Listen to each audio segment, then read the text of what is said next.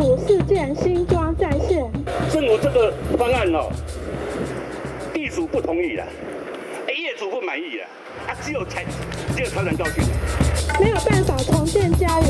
只能领很少的补偿金。会议就是说，今天审查这个内重化计划，内政部要立刻退回这个重化计划，要求新北市政府必须修改，去纳入居民的意见。假协调真硬干，假协调真硬干。内政部退回计划，内政部退回计划。假协调真硬干，假协调 Thank you.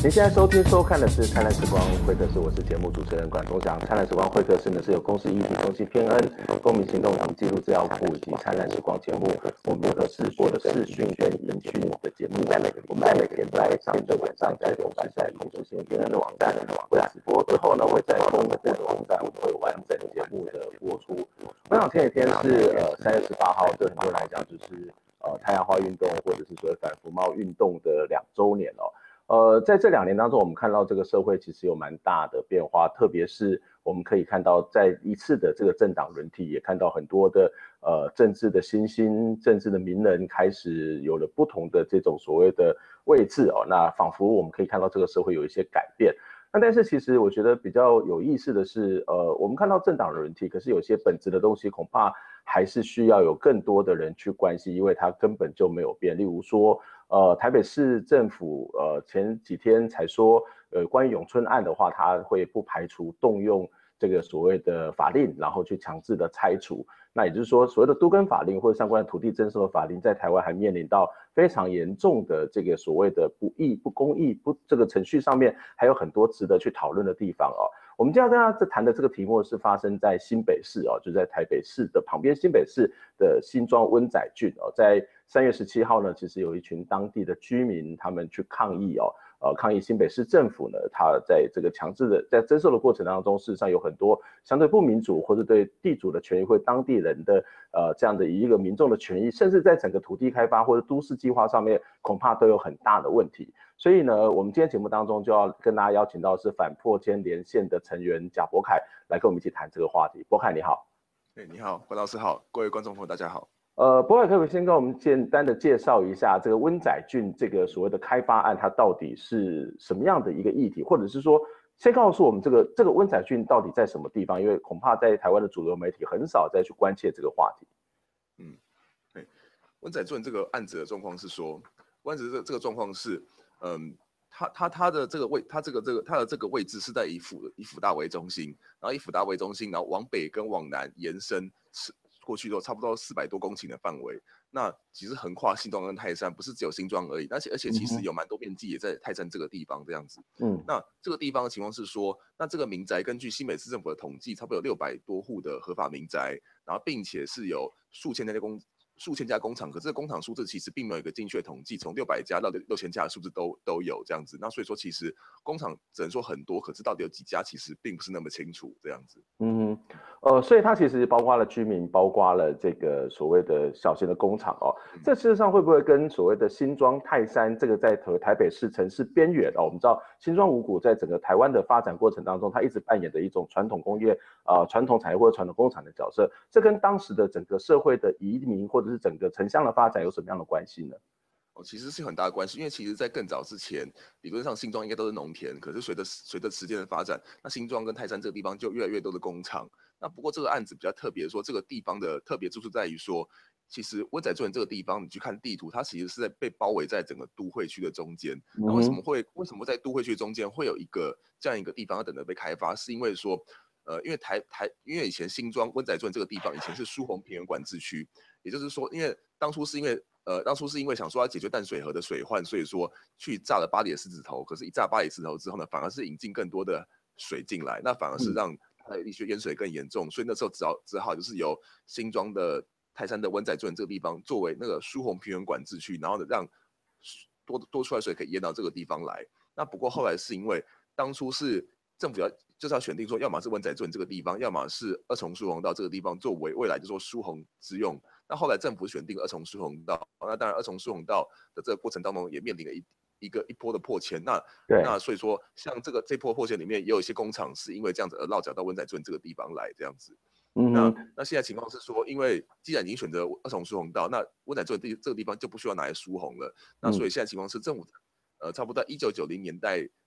出的时候就已经想要让都市计划进来这个地方，那不过当初是因为当初是用区段征收，那可是因为一直被市民所反对这样子，那后来是因为一直抗争一直抗争，那后来政府一度改一度改成自办的市地重划，那后来自办市地重划发现到说你自办的话其实进度很缓慢，因为自市地重划是理论上是一个自下而上的过程，你是要透过居民去不断的去找说有谁愿意跟你一起共同开发这样子，那后来政府决定说改。就说不用是自办市地重划，改用公办市地重划去进行。嗯哼，这待会也许可以请你帮我们解释一下，这所谓区段征收跟市地重划，他们在整个法令的位阶上面，或者对居民的影响有什么样的不同？不过我想要回到一个一个更起初的一个概念，就是说，一个都市开发基本上来讲，它都应该有一个比较完整的构思哦，在不同的位置上面，它应该扮演什么样的这个所谓的城市的这种所谓的角色哦。那在新北市政府有关温仔圳的这个相关的开发的。案中，他他们会认为温仔俊未来温仔俊这个地方未来要长成什么样子，或是在整个新北市的整体规划上面，它又是一个什么样的一个角色呢？嗯，目前就是依照目前新北政新北市政府所提所做出来的都市计划，其实都市计划其实很旧的都市计划，它其实是差不多是一九九零年代末期就画好的一张图，就是二十多年前。嗯，对，那那那其实那张图到现在当然是有调整，可是那调整都是很小很小的微调。那本质上它的股价是一样的，而且它的它的那个使用分区的分配基本上差不多。那那都是以大片住宅区为主这样子。嗯、那我们认为说，就是目前台湾情况是台湾的目前是住宅已经太多了。那你为了，嗯、然后那反而是比如说淡淡海新市镇，对，像淡海新市镇啊，但新庄也有很有。空屋率来说，对新庄来说也是很大的问题。那如果说已经在空屋率这么高的新北市，新北市空屋率是是全台湾的县市里面第一名的县市这样子。嗯，那我们是质疑说，那目前新北市政府就是用这么旧的旧的版本的都市计划，当然他他们有微调，可是那微调并没有本质改变，说这个都市这个计划未来就只是要变成大片的住宅区。嗯哼，但是做住宅区真的是那么不好吗？即便现在我们的空屋率是很高，那这个住宅区是一个什么样的住宅？就是把这土地这个直接卖出去，然后让这个建商直接来新建，或者他想要去做一些公办住宅，然后去压低房价的这种整个做法呢？哦，目前情况是说，呃，因为目前情况是说，目前这大片的土地，目前政府规划是四百多公顷的土地面，只有一点多公顷的社会住宅用地。嗯哼，嗯哼。那所以说，其实表示说，它大部分还是以给说，就是给私人去做做盖房、盖高住宅高楼的用途。但是我们可以看到说，目前的的房地产基本上它是属于饱和的状态。那那目前台，而且台湾台湾的人口是一直是目前是要准备迎接负成长，所以我们判断是说，这样做其实并没有必要性跟公益性。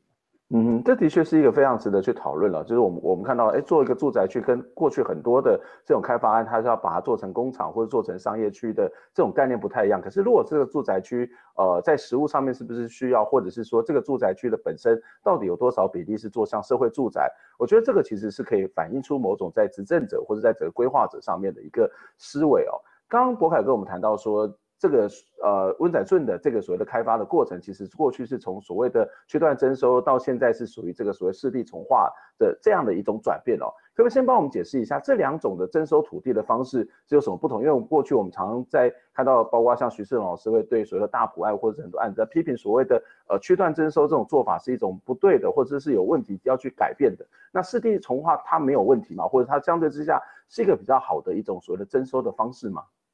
嗯，那。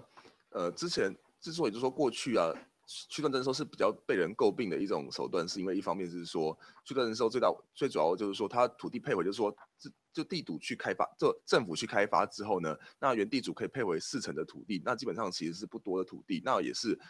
呃区段征收比较被被人诟病的一点，然后再加再加上说区段征收本质上是由政府去发动的，那并那那那那也就是说，其实呃其实居民很。不见得有说，在法律上其实没有说不的权利这样子。那那至于说是私立重划的话，私立重划差别是说，那私立重划会配，就是说依照法规是它会配回比去认征收更多的土地。那像比如说以问仔做这个案例，那政府是表示是不是表示说他们会把百分之五十五的土地发还给原地主，那比显然是比区段征收还要多了一些这样子。嗯、那此外就是说，一个最大不同是说，理论上呢是市市地重划多半是以自办的形式去进行。那也就是说，是一群地主，可能一群地主他们想要一起去开发这个地方，所以他所以说他们自己组成重划会，然后以自下而上的方式跟政府提出申请。那其实跟都更有一点接近这样子。嗯、那那那差别说，杜根是一栋房子，那市地重划就是一大片的土地。嗯、那也就是说，你需要取得当地地主的同意才有可能。多半过半数的土地主的同意才能够去进行这个市地重划。那当然就是说我们我们我们就是说理论上来说，它比较自下而上的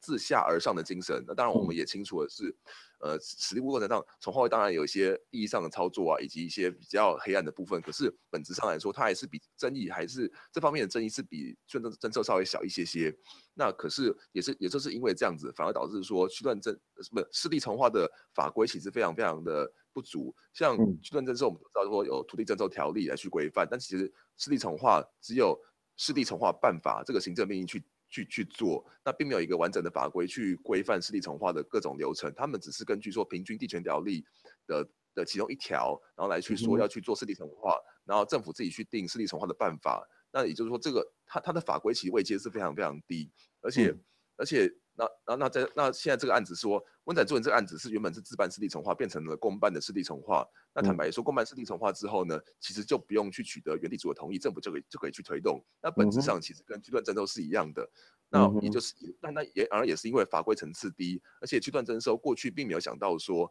因因因为是自地主自己。就是说是原地主自己自己决定要不要发动，所以说当时并没有去在法规规范说市地重划要安置的措施，那区段征收有的。那、嗯、那那那等等于就是说，像像这些小平数的地主，像我们这边很多的抗争出来抗争的抗争的居民，他们的土地的基本上都都差不多不到二十坪。嗯、那不到二十平的土地的话，那不管你是用百四成发回四成，还是发回百分之五十五，那对这些地这些小地主而言，本质上是没有什么差别的，因为土地都很小，嗯、而且依照法规是有一个。最小建筑面积就是都市计划法有规定说，就是说，呃，你就说你配回来土地必须要去符合那个最小建筑面积，那最小面建筑面积会因为个案有有所不同，但通常都不会太小这样子。嗯，那那像这种小地主都会因为不符合最小面最小建筑面积而必须只能领补偿金，要离开这个地方。那问题是说政府计算补偿金都是以公告地价或公告限值来计算，那本质上那那这根本是不足以让这边的地主可以去在外面去买一样的房子。嗯，所以我可不可以简单这样讲，就是说，呃，虽然我们可以看到这个所谓的区段征收，呃呃，市地重化跟所谓的区段征收一个比较不同的地方是，看起来这个市地重化啊，它是一个由下而上，但是一旦它变成是一种所谓的公办的市地重化的时候，其实它呃原本的这种所谓的补偿或者是那个程序，那反而就不是一个由上由下而下的过程，也是由政府去做主导的嘛。嗯，那第二个就是说，它的差别会是在于说，呃，这个所谓的呃。呃，土地这个所谓区段征收，呃，还有这个所一个呃，像包括刚刚谈到的一种呃安置的作业，可是另外一种所谓的市地重划，公办市地重划，它是没有安置作业的。对，所以这对居民的损失到底是多大呢？就是说他就是没有自己的房子住，然后他自己也没有任何的这种所谓的协商跟这种所谓的反说不的权利吗？在程序上面对他们都没有任何的保障吗？哦，当然是说，呃，当当当然有个一个程序是说，因为不管你是要做。做区段征收或者是湿地重划，都还都还还还是要经过一关，就是都市计划的变更。那当然就是说，那个当然是说，你居民可以透过说，在这个过在这个程序当中呢，说去陈述你的意见，说你希望能够不要，就说呃，因为土土就说那个都市计划有一些使用分区的差别。如果说你是被列为第一种住宅区或第一种工业区的意思，就是说，只要是第一种的意思，就是说是就就是说是保留下来的，就是说保留下来的住宅跟工厂这样子。嗯。但但前提就是说，他他他的理由是说，你也必须要不妨碍都市计划的进行，才能够去变成第一种住宅区，或者是第二种第一种工业区，也就是原地保留的意思。但是、嗯、但是但是最大问题就是说，其实呃其实像老师刚刚提到，就是说许世光老师其实也本身也指成了非常多关于都市计划这个过程的问题，因为都市计划的本质上就是说，它是虽然说它可以让居民陈述意见，并在会议当中表达意见，然后去陈述它的不同的。意义这样子，可是最后决定要不要采纳居民异议的还是政府，就是也就是说，它其实只是一个呃给政府参考用的一个过程。那我想说，其实有很多人对说都市计划制制定的过程有非常非常多的诟病。那差别在于说区区段征收，呃区段征收理论上还是会有一个安置的措施，当然安置措施到底能不能让让让人满意也是另外一回事。可是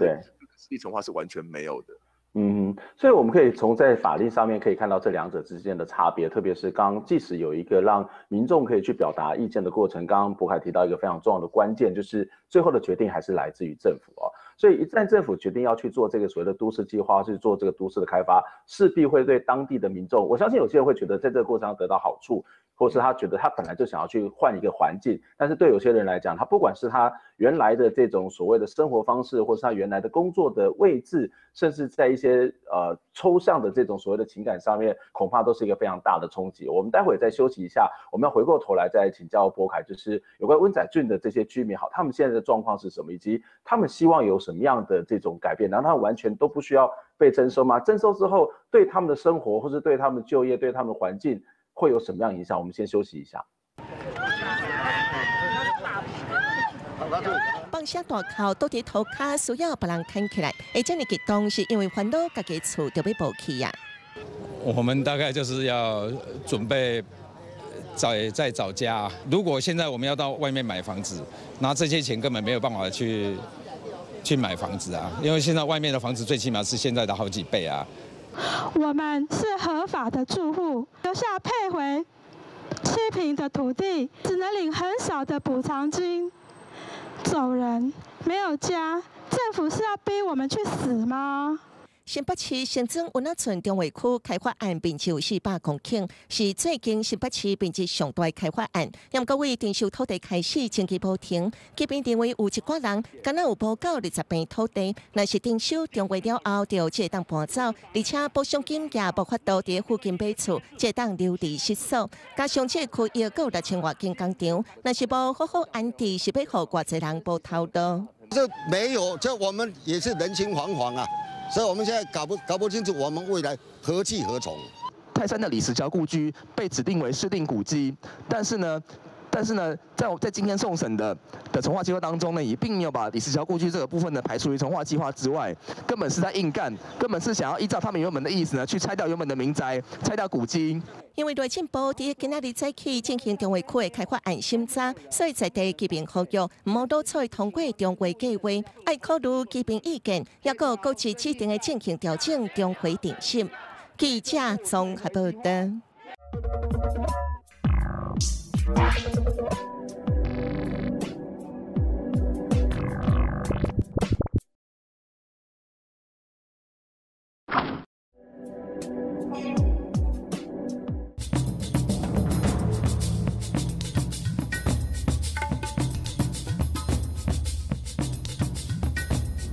欢迎再次回到《灿烂时光会客室》节目的现场，我是节目主持人管中祥。我们今天要来跟大家谈，呃，在台北市的，在新北市的边缘新庄，呃，要靠近桃园这个地方，有一个叫温仔镇哦，就是基本上来讲，这是一个在二十几年前曾经有的开发案，不过最近这个开发的动作比过去更为积极哦。在上一段的节目当中，我们有稍微跟大家讨论到现在目前台湾的一些相关的开发的法法令，以及呃这个所谓的温仔圳他们所面临到是一种所谓四地重化的这种所谓的规划的方式哦。那看起来这个市地重划跟所谓的区段征收比起来，在某个概念上面会觉得说，哎，市地重划这个居民的自主性是比较高。可是，在刚刚的呃我们的来宾柏凯跟我们在分析的过程当中，基本上来讲，其实对他们来讲反而是一个更大的损失。我们今天在节目现场跟我们大家一起聊的是反破边啊反破千连线的呃贾柏凯，柏凯你好，哎，温老师好。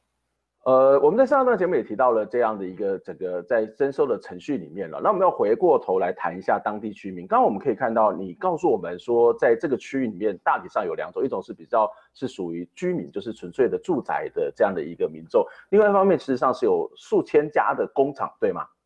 对。那这些工厂有什么特色呢？我们知道新庄或是五股这一带的传统工厂是非常非常多，而且它对台湾的经济发展有非常重要的一个贡献哦。这个区段征收之后，这些工厂还会存在吗？或者是说，这些工厂可能有人觉得说啊，这个传统产业我们大概也不需要嘛，这个征收之后让他们离开，重新转业也不是一个不好的做法，或者是我们就让他到别的地方去工作，反正他也是一个工厂嘛。这些工厂到底对呃台湾的重要性是什么？对于所谓温仔圳这个地方的重要性是什么？那这些工厂的这些呃工人也好，或者这些所谓的公司的老板也好，他怎么去看这样的一个征收案呢？嗯。对，那呃，因为在像像这个地方，就是说工厂其实这么多，其实它有个特别原因是说，而且我我要先讲一个背景，就是说，坦白说，就是说这边的工厂基本上全部的建筑本身都是违建，那我之所以违建，是因为就是说，因为这边曾经是苏红平管制区，那这边。等于是很长一段时间都是禁限建状态，到现在禁限建还是持续当中。那也就是说，像这边很多的民宅都是在禁限建有之前就已经盖好了这样子。那工厂就是说，因为因为随着都市的扩张，所以说工厂会被越赶到都市的边缘这样子。那所以说才会有这么些工厂。那也是因为这边禁限建，所以说这这边不可能盖合法建筑，所以说工厂只只好以违建的形式存在这个地方。然后再加上说，因为最近是因为捷运，就说比如说现在。可能捷运通车或其他因素，那现在房房地产非常非常的飞涨这样子，那也只有、嗯、那那那像像其实你在看新庄有很多这种地图上的，它被划为工业区，可实际上你去看那边，那边是完全停摆的厂房，就是空、嗯、空厂房空在那边，因为他们因为这些地方他们就是希望说能够透过说，既然捷运来，然后房价房价飞涨了，他们希望说能够去变更这个工业区土地，然后变成工业宅，甚至是变成正式住宅区，用这种方式来去炒作房地产，嗯、那等于是说。嗯在新庄这个地方的工业区土地也是非常非常的昂贵。那呃，我想先确认一个东西，刚刚谈到工厂是违建的，那土地是合法的嘛？只是上面的这个建物本身是违建。对，建物是违建，Okay. 不过土地没有分合不合法问题，就是说，嗯嗯，就是说这个使用分区到底是不是工业区，以及就是说，嗯、OK，这建筑物本身是不是违建？那那、嗯、那像这个地方基本上都是农农土地是农业区，然后呢？嗯所以说，它其实是农业区上的工厂，，OK，上工厂那也是违建这样子。嗯哼，那对很多人来讲，那这是本来就不合法啦，然后征收你拆掉了有什么不对吗？这一切都是依法行政，不是吗？嗯，因为我刚刚提到就是说，其实这些工厂在这边有它的背景存在，一方面是说，它一方面是去呃去去收去收容，就是说过去。因为都市的扩张而被不断的被破迁的工厂，然后再加上再加上说新庄泰山这个地方，因为因为房价的飞涨而导致说这些工厂没办法在新庄正式的工业区里面去生存，因为这些工业区都等着去炒作房地产，那所以说才导致说这些工这些产业只能往这个地方去落脚，这边去生存这样子，是他们的因素。那那我们会认为就是说，你一个健全的城市不应该只是纯粹的住宅区而已，也是呃那以及说产业你必须要提供更多元的产业，比如说你要。你要你要工工业要有，商业要有，农甚至农业也要有。但是我们发现到说，目前我们政府的，就是至少上个世纪，呃，目前很风行的一个都市计划的规划方向是所谓卧房城市的方向，嗯，也就是说，他们是把这个地方全部划为住宅区。嗯、那居民你在这个地方呢，你的你要做事情只有只是睡觉而已。那你要去做，你要你要去就业，你必须要去大老远的通勤到台北市。你要去你要去娱乐，你要大老远跑到台北市那边去。那等于是说、嗯、这个。这个地方对你来说只是睡觉的地方，可是其实问题很快就会浮现。比如说，大家都知道说，新庄很严重的问题是塞车。那为什么会塞车？就是因为大家都要不断的往台北市通勤，然后这种台北市回来回家睡觉，那就是就是说。就是说，你这个万文字发展到一个极致，就会变成像这样一个状态，就是说，当地居民没办法在在在我们原地这个地方满足就业以及各式各样的生活需求，而导致必须要往外跑，那导致是你的交交通的问题就非常非常的严重。那我们主要是说，一个一个正常的城市，你应该是要有多元的面貌，那工业也是一个不可或缺的因素。那当然就是说，因为这个地方过去是因为呃苏洪平管制区那个禁限建，所以说法规不管这些工厂，那这些工厂等于是违建这样子。那、嗯、那那那对于就是说，那对于这像这边的中小企业以及工厂来说，他们就就是他他们同意说，这个地方确实环境需要被改善，因为像像那看见台湾的这部影片呢、啊，就是这部电影，他曾经拍过文展座的地方，就看到说这边工厂偷排废水的一个景象，所以说、嗯、就说就说这边的人也知道，就是说。这边这边的很多工厂也知道说，这个地方应该是环境必须要被整顿。那我们是有提出一些方案，是说我们是主张说，算既然既我们我们同意说工厂是目前是违建，那我们我们愿意说接受政府的辅导跟安置，就是说我们可以安置到邻近的地方去，比如说可能新庄这个地方或者是周边的地区这样子。那目前我们我们的主张是说，我们主张是说。就说最基本的原则是说，工厂必须要就近安就近辅导安置，然后并且是以社会工厂的的方式来去来去运作，然后并且是能够先先先先就说先安置，然后再再拆迁，这是最基本的一个方向。那么那那那至至于就是说我们提出一些方案有哪些方法？因为因为其实相对之下，目前政府提出的方案是说，他们有提出说在在汐止、在新店、在桃园都有一些公有土地可以让工厂去搬迁。那以及树林也有，那问题是说，像新店、汐止跟桃园这些地方，基本上都对工厂留在太远，就等于因为因为这个工厂在这个地方，他们已经长时间存在这个地方，他们有上下游产业链的关系。因为新庄本身是工业区，那温暖这个地方有很多的工厂，也就是说，他们的上下游其实都在这个这个范围内。如果说你把它这工厂拆散之后，分跑到汐止、跑到新店、跑到桃园。之类的地方，嗯、其实是完全是破坏的当地产业链，而且是说，因为这边很多产业是属于金金属加工的产业，金属加工业，是都是都是 CNC 车床之类的。那他那这些产业的员工都需要长时间的训练。那如果那如果说你等于搬搬出去的话，等于是说让这个员工不但是让员工立即失业，等于是让新庄泰山这个地方呢，你要更多的人要变成卧房城市的居民，而不是在地就业。那他。等于是让新庄泰山这个地方交通压力更沉重。那对于产业而言的话，你的员工等于是要重新的找、重新训练，那等于是一个非常非常大损失跟负担这样子。嗯、那刚刚谈到一个卧卧房城市的这个概念，当然它就会发出发展出像环状城市的，就是说在内区可能是一个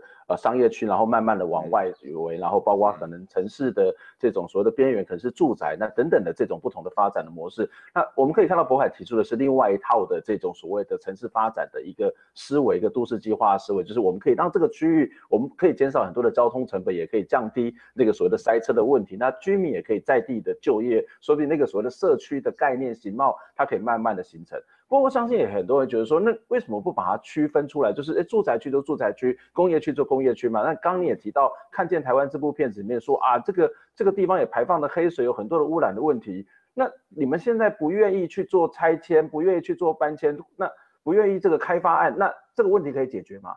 怎么去解决现在这些问题呢？因为我刚刚提到，就是说政府提供的一些案、一些地点都是通常，因为都是过远的问题。那目前就是政府提供一些比较近的方案，是说一个是树林，可是树林就我们所知那边只是几百平、几千、一千、一两千平的土地。那完，那这种土地根本不就不足以去容纳这边的产业。虽然说树林相对是比较近的地方，然后再下一个地地点是五股多车山。那五股多车山，我们我们就说它也是它也是相对比较大的范围，可是问题是说，根据政府对媒体的宣称。乌乌德色山这个地方要二零二二年才能够完成整地，然后进行开发，等于是说，等于要二零二二年之后才能够让这工厂进去这个地方。问题是，目前新北政府是个非常非常急想要去做开发这样一个动作。那我们认为说，你提出一个方案，可是实际上完全不可能落实。那以及那那那那除此之外，就是那那我除此除我们认为就是说，应该要等，比如说五股山五股多色山这个地方呢，要完成开发之后，才能够让产业进驻，然后才能够进行拆迁的动作。那除此之外，就是我们提出的另外一个概念，就是说，因为像我刚刚提到的是，目前在新庄这个地方有很多闲置工业区，他们是等着土地炒作。那我们认为说，所谓的区段征收，就是说，就是说政府想要平均地权，政府想要涨价归公，政政府想要通过区段征收去做公益的话，那才是。征收或重划这种手段应该派上用场的地方，我们说说政府就说应该是要去去征用这些土地，然后透过重划的方式来去整来来来去整顿整顿这些零散在新庄这个这这些地方，就是整个草草地皮的工业区，那就是说让这个地方变成一个呃变变成公有变成变成公有的，然后以社会工厂的形式，就是说因为我们既然有社会住宅，嗯、那我们我们是不是也能够以同样概念去推出社会工厂的概念？那我们就认为就是说应该可以让公让让产业不要因为地价的因素，就土地飙涨的因素，而导致说他必须要被迫迁离这个地方，因为他对这个地方提供的是多元的生活面貌以及就业机会。那我们认为就是说，那当然就是说，因为我们会我们会想象是说，通常会进驻社会住宅的人是相对弱势的居民，相对相对相对弱势的市民。那我们认为就是说，我们确实也不，我们也我们也不应该只是说，呃，让政府让让让政府出面以人民的税金帮工厂帮工业区征收土地，我想这样可能也。我想说，要提高公益性过程，比如说，我们可能就是以、嗯、以更更严格的环境的法规，然后去限制这些进驻社会工厂的这些产业，然后让他们只租只租不卖，然后呢，并且就是说，以更严格的劳工法劳劳动法规去规范这个地方。那目前类似的产业的案例是由那个高雄的合法产业园区是已经有类似的案例来去来去推动。那我们认为说，在高雄已经有类似的案例，那我们新庄这个地方也可以去复制这样的一个案例，然后让产业可以留在这个地方。那我想说，可能来讲更清楚是说。呃，这些产业同意说，这个这里环境需要被整顿，那大大家也愿意接受说政府的辅导搬迁跟安置，只是就是说，应该就是说能够让这些厂商能够免于说土地非常的因素，以及能够先安置再拆迁。嗯，也就是说，你们希望透过这个所谓的这个整整个都市重划，把这些工厂会呃到这个所谓新庄原有的这些已经可能已经废弃的这个工业区里面，然后再用比较高。标准的这种所谓环境的这种所谓的呃一些评估或者是一些标准，然后去限制他们的这种所谓的扩张或是污染的问题。那当但是这个居民就可以做在地就业嘛？嗯，OK，那这也是一种所谓的社区发展的这种所谓的概念，这跟传统有些看到这种环转的环状的这种所谓社区发展，事实上，呃，城市发展是一个非常不一样，而且事实上对在地的民众或在地产业，说不定是一个更好的发展。那可是如果从这个居民的角度来看，我们大概还有三三分钟左右的时间，就是说从这个居民的角度来看呢，就是哎，在这个。如果这个所谓的湿地重化，如果这边的温仔郡的整个重新的开发，我可以换到更好的房子，我一样会有这些平数，我一样能够拿到补偿金，这有有什么不好呢？为什么一定还要留在这个地方？那不是都市更新一个非常大的目的，是让我们有更好的住宅嘛？那我们呢也可以趁这个时候把这个所谓的呃这个城这个所谓的城市重新的规划，让我们有更好的舒适的环境，有什么不好？而且在这个过程当中，你恐怕还是有拿到一些好处的嘛，不是吗？嗯，那。像我刚刚提到，就是说，目前就是之所以会有那么多居民出来站出来抗争，是因为他们的土地其实都都拥有差不多不到二十平的土地，就是我们出来抗争的居民都是属于这种类型。嗯、那就是说，基本上你只要一，你就说你只要一重化之后呢，你就算是配回是百分之五十的土地，那那个土地也不足以让你继续居住在这个地方。嗯、你因为像比如说美华新村，他们是一坪。差不多一户十五平的土地，你一户十五平，你五十百分之五十五之后，你你也你的面积也不到十平，那不到十平土地是不可能盖房子。加上法规又限制说，如果说你土地面积太小，你就不能你就不能领土地，你就只能领钱。那问题是说，我们的呃这种补偿金都是以公告限值或公告地价的方式来去计算，嗯、那等于是说你这边你这边领到补偿金了不起就几了不起可能就三百万到五百万之间。问题是这个这样的价钱是不可能在新庄去买一样面积的房子。嗯哼嗯哼，那这样说。有可能盖盖好之后是安置到，假设如果去扩大那个所谓社会住宅，然后这些居民就直接搬到社会住宅，会不会是一个解决的方法呢？啊，其实居民在更早之前，他们已经有去澄清说，他们愿意就是说接以接受安置的方式来去面对这个重化。那可是后来后来我们去后来的居民有去自救会有去发文说去做这个澄清，可是最后政府的回应是说，那如果我们是有这个区域内是有未来会关会规规划规划社会住宅，可是呢你要去。住进这社会住宅，你要符合这些条件，比如说什么，你要是他他他他就他他就依法列出一堆一堆的条件，可是问题是说，你这些条件并不是每个居民都能够都不见得能够符合，因为因为因为有些居民确实他不能说是真正的那种弱势，比如说老残穷这样的弱势，可是问题是说，就算他就算他是个中产阶级，他也不可能，他他他也不应该是因为在这个过程当中只领很少补偿金，然后不只能住在新庄这个这一带的范围内。嗯，这的确是一个很很大的问题哦，就是我们常常会觉得说，啊，反正我就有一个土地给你补偿一个部分，然后我甚至也可以帮你做一些这个呃这个所谓的安置，但是即使在这个过程当中，还会忽略掉在现实上面居住的一些权利的问题，或是现实所面临到的所谓的经济的问题哦。但但是从我们的政府常常会一厢情愿说，哎，我已经对你很好了，然后我已经做了很好的安排。那我想今天在节目当中一个非常重要的概念是，到底我们怎么去看城市的发展？这个城市的发展到底是由政府说了算呢，还是它必须有一个更民主的过程？或者这个城市的发展就是像传统的啊、呃、那样的一种所谓的住宅区，然后工业区这种区隔的方式呢？还是它可以发展出所谓社区的经济、社区的产业以及社区的这种所谓的互助的这种所谓的系统？这恐怕是一个非常重要，呃，我们的执政者必须要重新思考的一种所谓城市发展的方向。今天非常谢谢贾博凯来接受我们访问，希望以后有机会我们能够再跟你谈更多的问题。谢谢，下礼拜空中再会，拜拜。